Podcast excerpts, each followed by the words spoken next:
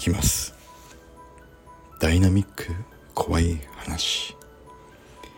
これは僕が小学校の頃友達から聞いた一発ギャグ的怖い話。かっこタイトルを言って一発ですぐにそのネタをオチを言う。そんな怖い話をダイナミックポエム的にその場で即興のストーリーを肉付けして話す怖い話です。決してタイトルを聞いただけであこれってあんなオチだよねって思ってスキップしないように最後までダイナミックさを楽しんでいただければと思います。さい。タイトル「猫の怨念」これもまたある小学生がおじいちゃんおばあちゃんの家に遊びに行っていた時のことだそうです。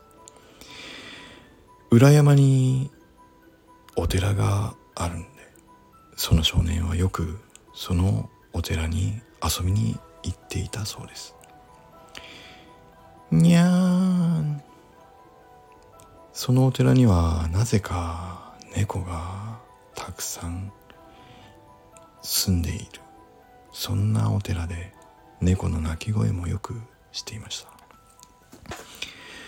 ある時その小学生はその住職さんがいたので聞いてみたんです。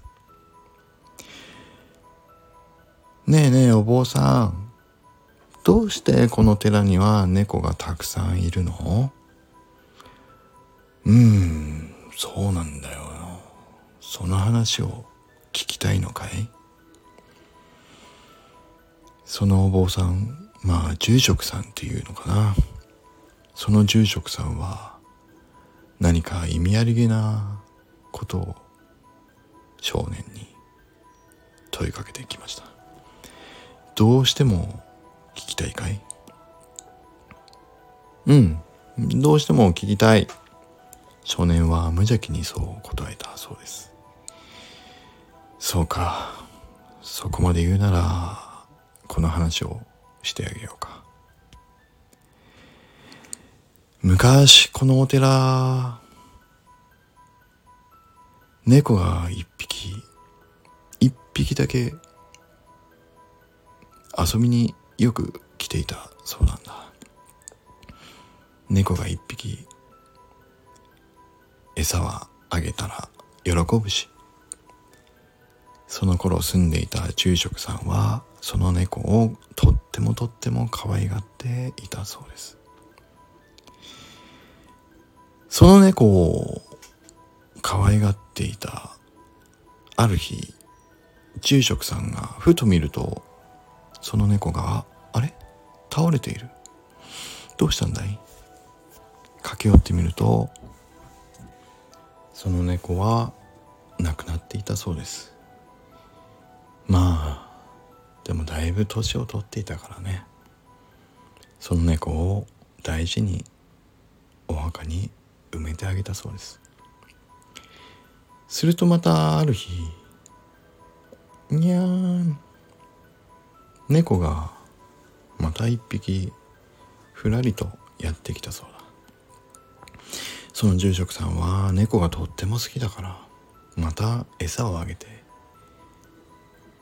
またその猫が懐いて居座るようになったそうだ。そうこうしていてこのお寺には猫がやってきては餌をあげやってきては餌をあげ気がつくとこの寺にはいつでも猫がいるお寺になっていったそうだ。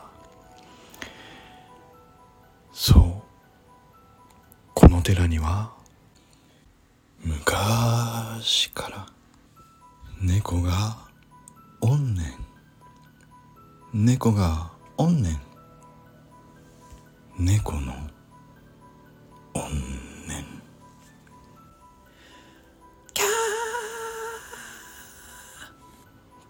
いですね。小学生が考える怖い話は。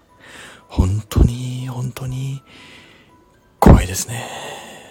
怖いですね。怖いですね。関西方面のお寺だったんでしょうか。